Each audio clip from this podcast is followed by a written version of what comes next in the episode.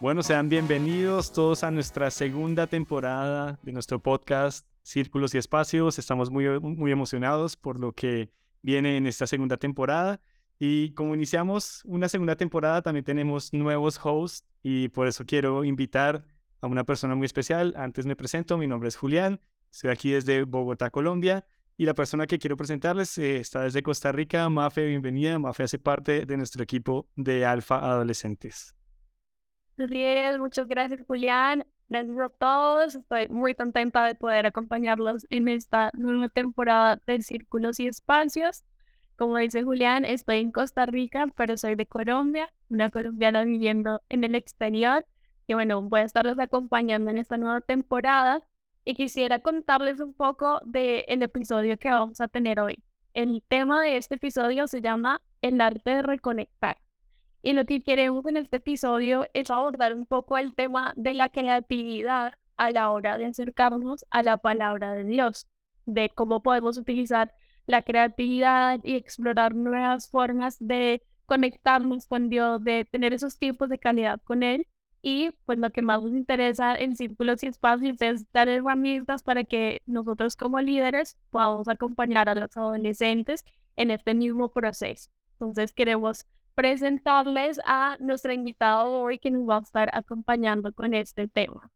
Super Mafe. Entonces, bueno, eh, para, para presentarla a ella me gustaría eh, contarles que está casada, tiene tres hermosos hijos y lidera junto con su esposo una comunidad cristiana llamada Euphoria Church aquí en Bogotá, Colombia. Y bueno, queremos darle el paso a Lore. Lore Sánchez, bienvenida a Círculos y Espacios.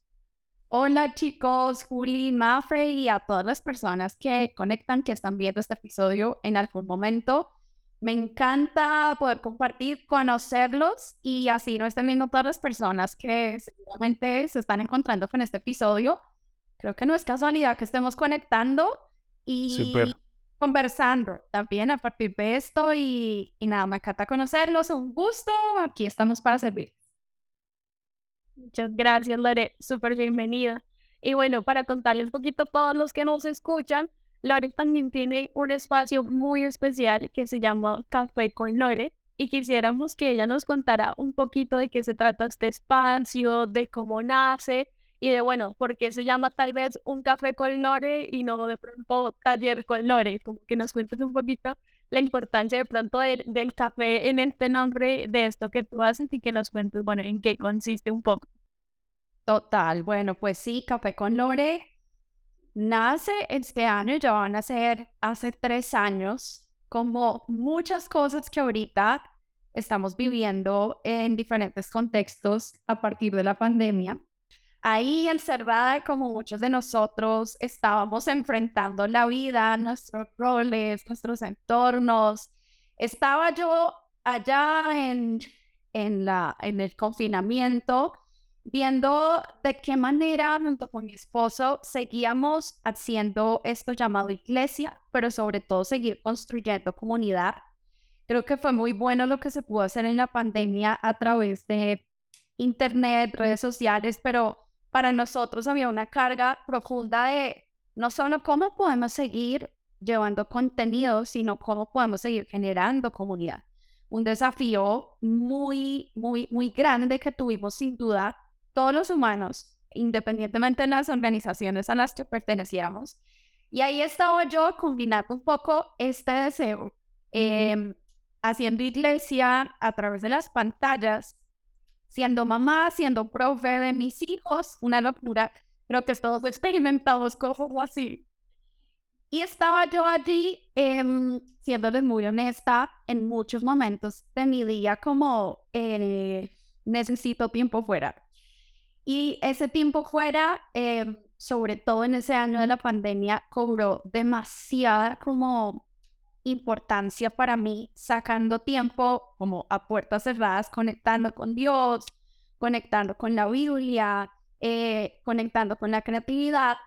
Y de un momento para otro dije, bueno, ¿por qué no eh, abrimos esto y podemos invitar chicas de forma virtual a que conecten y podamos hablar de cómo en medio de esto que estamos viviendo, todas las personas al tiempo en el mundo eh, podamos conectar virtualmente, no solamente en Colombia, sino desde cualquier lugar, a generar comunidad, pero también un poco hablar de esto llamado Bible Journaling, si no estás familiarizado con el tema.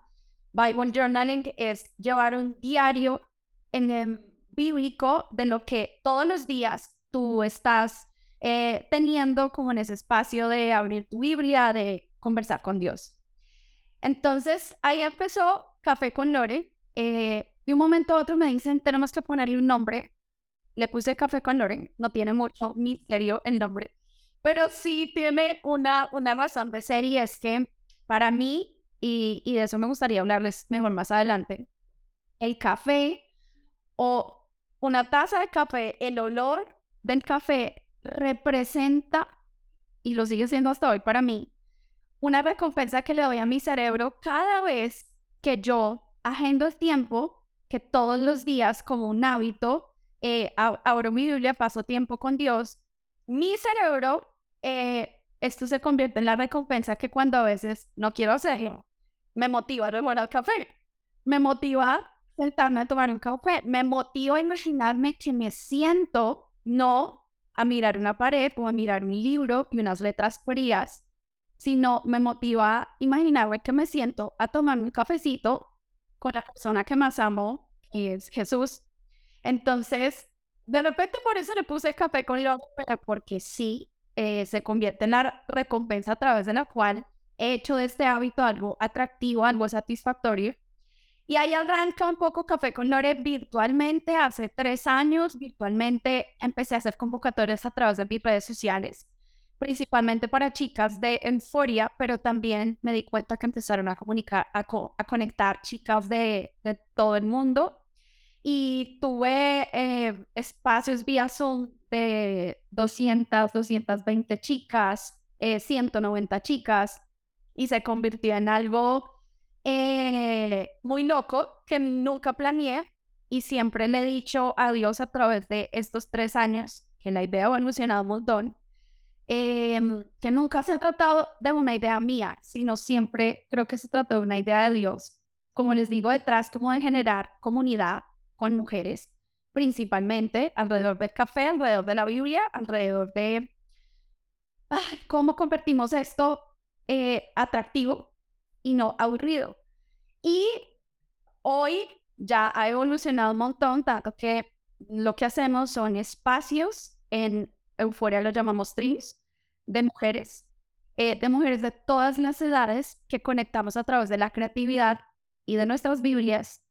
Eh, y nos vemos en diferentes cafés de la ciudad de Bogotá eh, de forma quincenal. Esto lo hago con chicas de, de Euforia, pero también hace un año empecé a hacerlo como de forma abierta para chicas de cualquier comunidad cristiana o católica y ha sido algo tremendo porque básicamente más allá del café, más allá de la creatividad, eh, si hay algo como que Dios puso en mi corazón y es cómo podemos hacer que esta generación a la cual pertenecemos, la generación más analfabeta, bíblicamente hablando, a regresar a las Biblias, pueda volverse a apasionar por un libro Em, no de una forma fría académica, sino cómo de, a través de lenguajes distintos, cada persona podemos llevar a que su corazón se apasione a conectar con Dios y del cuando, más allá de esto, de cultivar un hábito de lectura o qué sé yo, cómo puedo apasionar a otra persona a que cultive tiempo con la persona a la que más quiere conocer, acercarse,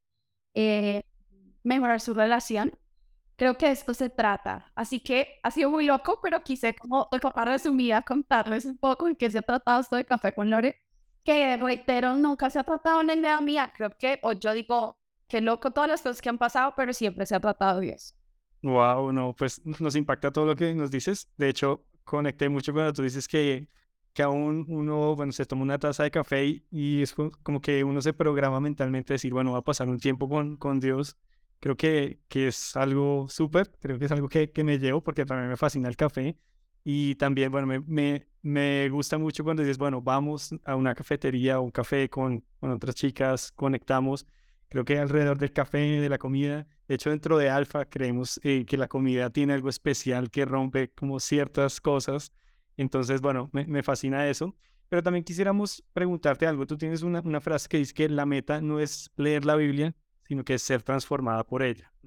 Entonces, como líderes, ¿cómo podemos nosotros acompañar a las personas en ese proceso de transformación?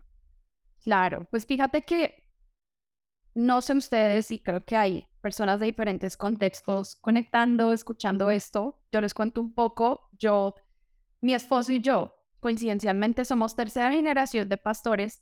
Crecimos haciendo una iglesia dentro de una iglesia, siendo enseñados dentro de esto. Y de forma personal, mi impresión es que hemos sido invitados desde niños, desde jóvenes, desde adolescentes, luego adultos, a que nuestra relación con la Biblia o este hábito conlleva em, simplemente a, que nos llenemos de contenido, tal vez a veces simplemente de memorizar y que no pase un poco más allá. Eh, y lo digo, no, no, no, no a todo el mundo quizá le haya pasado, pero nosotros fuimos muy formados así. Y nos hemos dado cuenta cómo esto ha lastimado mucho a las personas, porque tristemente en apariencia somos los que más sabemos, pero los que menos aplicamos. Entonces, de fondo, la invitación con esta frase y con un poco lo que Dios nos ha permitido hacer es, la invitación con todo esto no es llenarnos de contenido, quizá no es convertirte en teólogo, teóloga, no es en aprenderte de memoria eh, mil versículos de la Biblia, sino de fondo que algo pase con eso en ti.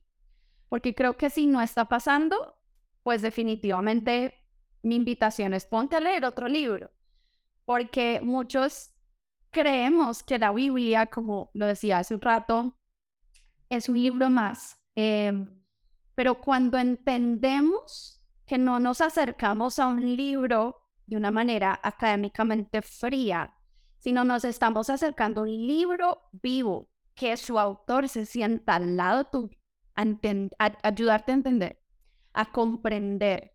Creo que la conclusión debería ser otra y es que pues algo tiene que pasar conmigo, algo en algo, esto me tiene que ayudar en mi vida de forma práctica, de forma real, de forma vivencial y, y algo tiene que notarse. Sabes que em, a veces hemos sido los cristianos hemos sido la iglesia cristiana que en nombre de Dios hemos sido muy buenos para predicar la Biblia, pero muy malos para eh, hacerla cumplir. Y, y creo que eh, sin la palabra de Dios estamos totalmente desarmados. Creo que la generación de adolescentes que hoy tenemos es una generación que tiene un, un deseo y una ambición profunda de transformar, ¿no? De generar cambios de que todo lo que hagan como que sean pioneros en algo. Yo creo con todo mi corazón que la Biblia como la palabra de Dios em, es un arma tremenda que tiene eh, la capacidad de ayudarnos a transformar, de ayudarnos a, ok, como em, el deseo que tienes en tu corazón, las ganas de transformar tus entornos, tu vida dentro y fuera de una iglesia, dentro y fuera de una comunidad, en tu universidad, en tu colegio, con tus amigos, etcétera, cómo puedes llegar a, transformar y creo que de eso nos habla la Biblia a través de algunos personajes que fueron enseñados desde niños, desde adolescentes, cultivaron este hábito, de modo que no fuera llenarse de conocimiento, sino transformar, no solamente permitir que Dios te transforme hacia afuera, sino que luego tú puedas llevar transformación a tus entornos, ¿no? tiene muchísimo sentido, o sea, que no seamos también solo nosotros que nos transformemos, sino llevar esa transformación a los demás, ¿verdad? Entonces, no sé si, como, ¿qué consejo le podríamos dar de pronto a esos líderes que tienen como ese deseo de, ok, ser transformados ellos mismos y también ayudar a otros a que se transformen, para que de pronto se sienten como estancados en el proceso, que sienten que tienen que acercarse a la Biblia, pero no saben cómo, de pronto están en un, en un tiempo en el que están sintiendo que Dios no les habla, como que no, no encuentran ni por dónde empezar. Entonces, ¿cómo crees que podremos salir de pronto de esos momentos que yo creo que todos hemos pasado por ahí, tenemos tiempos de, en los que estamos súper cercanos a Dios, súper cercanos a la Biblia, como que nos apasionamos, pero tal vez hay otros momentos en los que ay, nos cuesta simplemente abrir nuestra Biblia, ¿verdad? Entonces, ¿cómo crees que podemos reapasionarnos, como volver a conectarnos con la palabra de Dios, con la Biblia, para seguir transmitiendo como ese deseo de ser transformados, no solo nosotros, sino bueno, también los demás. ¿Cómo podemos salir de ahí de pronto? Súper, Maffer. Mira, lo primero que quiero decir con esto es que pueden descansar, pueden soltar el aire, o sea, hablamos todos, porque no son solo ustedes los que están pasando por esto. Y esto suele ser una carga muy fuerte que tenemos las personas que creemos en Dios, que sentimos que si no hacemos esto nos va a pasar algo, que si no es, que si pasa un día y no lo hiciste, es como eh, alguien me está buscando una persecución. Y lo primero que quiero traer es un poco como de eh, descanso en decirles, creo que ese no es nuestro Dios. Nuestro Dios es una persona que quiere acercarse a cada uno de nosotros a construir una relación basada en el amor y no en la persecución ni en la obligación, ¿sí? Yo creo que cuando empezamos a entender un poco eso, empieza a bajar como esa carga de tengo que hacerlo, eh, tengo un policía detrás y demás. Y, y, lo segundo, aunque en Colombia decimos, no sé si se entienda en todos los contextos, dicho que dice, mande muchos, consuelo de tantos, eh, quiero decir que son muchas las personas que están atravesando esto y sintiéndose así. Y por eso la pregunta que yo muchas veces me he formulado y de hecho otras personas es que ¿por qué será entonces que la mayoría de personas que creen en Dios no estudian o no se motivan a estudiar la Biblia de una manera profunda y suelen recurrir a ella superficialmente? Y rápidamente para contestar tu pregunta, quiero eh, eh, em, concluir como algunas cosas. Número uno, he encontrado que el común denominador de las personas dicen, me cuesta estudiarlo. No sé cómo hacerlo, no sé por dónde empezar, ¿sí? Eh, chévere, pero me cuesta. Número dos, encuentro una segunda respuesta común y es que les intimida esto. la mayoría de personas ven una Biblia como un artículo físico y se ve tipo una enciclopedia que tú dices, en mi vida voy a terminar de leer esto, muy lindo y todo, pero dejémosla ahí. Me intimida y fíjate que sin importar su trascendencia, porque la gente, el común denominador de los que creemos en Dios, respetamos a la Biblia como la palabra de Dios, le creemos, usamos ciertos versículos y demás, pero me intimida. Y número tres, lo que yo encuentro Em, en el común denominador de las personas es que no tienen un método para estudiarla o alguien que nos motive a hacer, ¿sí? Alguien que les ayude a filtrar esas montañas de información que tenemos por delante. Entonces, un poco lo que, lo que yo hablo acerca de esto es que, ok, eh, no eres tú, somos muchos los que estamos como trabajando por esto, pero me gusta un poco aconsejarle a las personas o hablarle a las personas de cómo podemos empezarlo a ver de una forma diferente, porque pareciera que este hábito de la lectura bíblica o de tener tiempo con Dios conlleva aburrimiento. Yo no sé si ustedes alguna vez lo han percibido así, pero pareciera que conlleva aburrimiento, o sea, me provoca hacer cualquier otra cosa que menos esto que menos imaginarme que estoy sentándome a hablar con alguien que no veo, que no siento, que no puedo tocar. Entonces, de fondo parecía algo aburrido. muchas veces nos han hablado que si no lo haces de madrugada, que si no es un sacrificio y demás, tampoco sirve. Entonces, un poco concluyendo de cómo lo puedes hacer, yo lo resumiría rápidamente en cómo puedes empezar a cultivar el hábito para convertirlo atractivo, fácil y satisfactorio. Atractivo es, no quiere decir que mi forma de cultivar el hábito de la lectura de la Biblia te funcione a ti o le funcione a todos. Yo creo que todos podemos encontrar la manera. Entonces, en, en este punto de cómo lo puedo convertir atractivo, les comentaba hace un rato, para mí atractivo es al tiempo que lo estoy haciendo tomarme una taza de café. Ay, leer el cafecito me motiva, me reactiva, pero como cada uno de nosotros tiene un lenguaje que puedes conectar para que esto se convierta atractivo. Un enfoque de esto, eh, un, un, un enfoque no sino un ejemplo de esto es, me gusta la música. Entonces, ¿cómo puedo usar música que quizá me motive? ¿Sí? Me gusta escribir, me cuesta hablar, me cuesta orar. Ok, ¿qué tal si empiezas a escribir una carta a Dios? Porque te cuesta hablar, ¿sí? Eh, hay personas que les gusta dibujar, hay personas que les gusta pintar, hay personas que, em, no sé, tienen un placer de hacer algo en su vida. ¿Cómo puedo conectar una cosa con la otra que sí es posible? ¿Cómo puedo convertir este hábito en algo atractivo?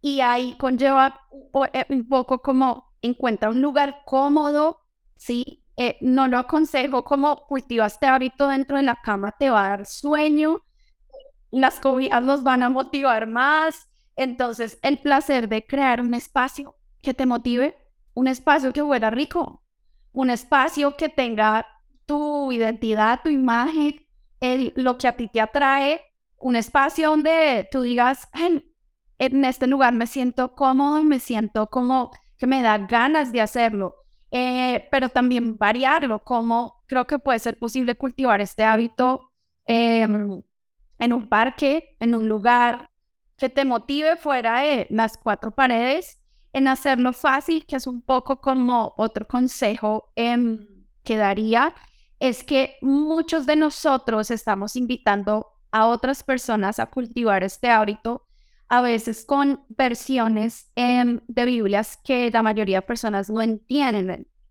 La Reina Valera 1960, que es la traducción al español más común entre los cristianos, no sé si habían caído en cuenta que tiene más, más de 40 años de su traducción. Es una Biblia preciosa, es una traducción hermosa, es de hecho la traducción en la que yo he memorizado la mayoría de los Sí, eso te iba a decir. Uno lo tiene en el subconsciente. Total. Pero fíjense que em, muchas personas de esta generación, sí, que generación Z, no, no están familiarizadas con ese lenguaje. No entienden. Entonces, si de fondo yo les decía al principio a las personas y es cuesta estudiarla, y si la estás leyendo en un lenguaje que te cuesta, pues va a haber como una doble, ¿no? Como eh, cosa ahí en contra. Entonces, hazlo fácil es como recomendar, busca un lenguaje que tú entiendas, busca una Biblia que te sea eh, comprensible, entendible, em, en este punto hacerlo fácil. ¿Cómo puedes combinar un recurso analógico y digital? Amo la Biblia física, amo eh, poder tener mi Biblia analógica, pero cómo también la Biblia digital me la puedo llevar a todos lados en mi celular sin necesidad de cargar mi, mi Biblia grande, por así decirlo. Y tengo a la mano un sinnúmero de recursos gratuitos, de planes, de la Biblia en todas las versiones la puedes tener en, en una misma aplicación. Y a tu cerebro le va a servir mucho combinar estos recursos de forma analógica y digital eh, para hacerlo fácil y comprensible. Y en Hazlo Satisfactorio hablo un poco de, de, de cómo puedo convertir esto en, eh, e, en un momento que definitivamente eh, me da ganas de volver a ir todos los días de mi vida. Y ahí un poco hablamos de la creatividad y hablo del Bible Journaling como les comentaba al principio, el Bible Journaling es llevar un diario bíblico de ese tiempo donde estás cultivando el hábito de leer la Biblia. Y es cómo puedes todos los días en hacerlo satisfactorio a través de tomar notas, hacer un dibujo, quizá trasladar un versículo y parafrasearlo en tus propias palabras, ponerlo en primera persona eh, reescribir algo que te lleve de fondo a comprender de forma personal lo que estás leyendo. porque de hecho está comprobado que para consolidar este hábito, la clave es comprender lo que lees. Si no comprendo lo que leo de fondo, como que va a decir, buenísimo, tan bonito, pero, ¿sí? Entonces, en hacerlo satisfactorio es como pensar en la recompensa que te puede dar. El cerebro te va a decir, mm, la primera semana te va a decir, ay, no lo hagas porque no te está sirviendo para nada. No sé si ustedes, eh, alguno se ha propuesto consolidar el hábito del ejercicio y creo que ninguno se ha encontrado con resultados la primera semana. Sí, total.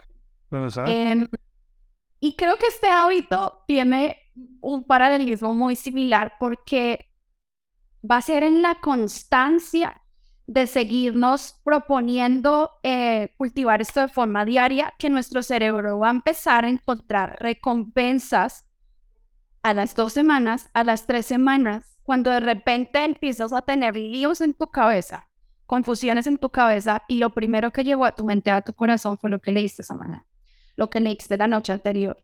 De repente supiste que orar cuando tuviste un problema, supiste que aconsejar o decirle a un amigo que te buscó pidiendo ayuda supiste qué hacer en un momento que no tenías ni idea qué hacer. Ahí es que tu cerebro va a decir, te está sirviendo de algo, pero creo que la clave es la constancia.